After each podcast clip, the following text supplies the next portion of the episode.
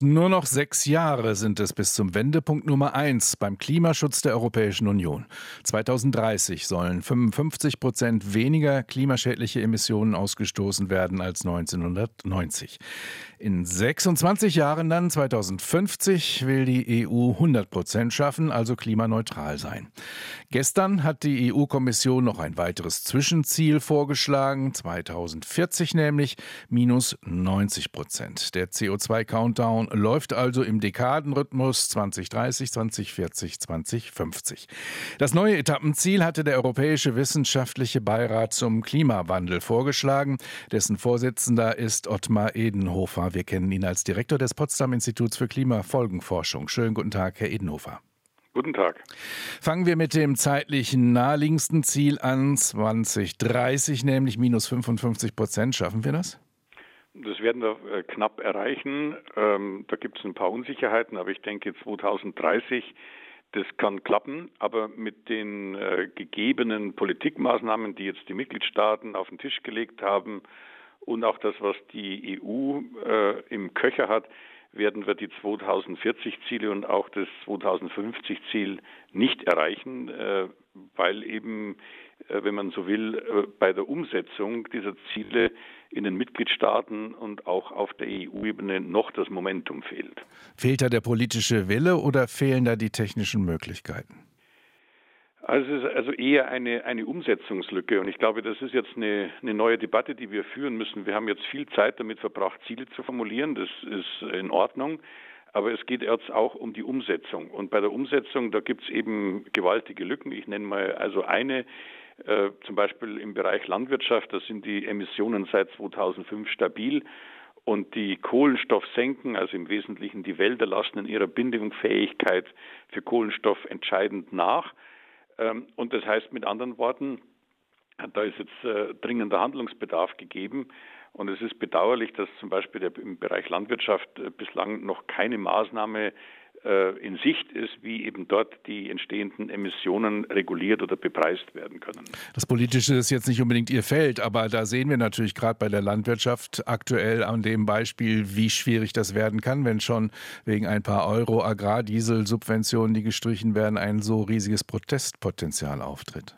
Ja, das, das, das kann man sehen und äh, sicherlich geht es auch darum, klarzumachen, dass es jetzt nicht darum geht, den Landwirten das Leben schwer zu machen oder ihren Beitrag, ihren gesellschaftlichen und wirtschaftlichen Beitrag klein zu reden. Aber es bleibt ja trotzdem so, dass das jetzige Agrarsystem, so wie das jetzt funktioniert, so nicht weitergehen kann. Äh, denken wir etwa dran, wenn es äh, darum geht, die Ukraine enger und näher an die Europäische Union heranzuführen, dann wird es die Agrarpolitik äh, vom Kopf auf die Füße stellen. Und wir werden mit dem jetzigen Subventionssystem so nicht weitermachen können. Die Landwirte wissen auch, dass sich was ändern muss.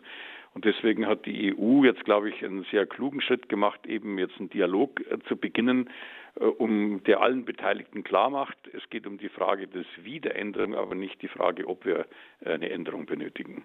Und warum benötigen wir dann dafür eine neue Marke? Also wie gesagt, 2050 ist ja gesetzt, dann soll es klimaneutral sein, also 100 Prozent quasi. Jetzt die neue Marke für 2040 will die EU-Kommission 90 Prozent erreichen. Warum? Naja, weil bis äh, über 2030 hinaus sind ja ganz viele regulatorische Maßnahmen, zum Beispiel die beiden Emissionshandelssysteme, gar nicht klar gesetzt, äh, wohin das gehen soll. Und es ist auch für die Investoren wichtig, was jetzt äh, zwischen 2030 und 2050 passiert. 20 Jahre sind ein langer Zeitraum. Und das ist schon wichtig, dass es da stabile Erwartungen gibt, vor allem für die Investoren. Äh, wie sieht die Emissionsobergrenze im Emissionshandel aus?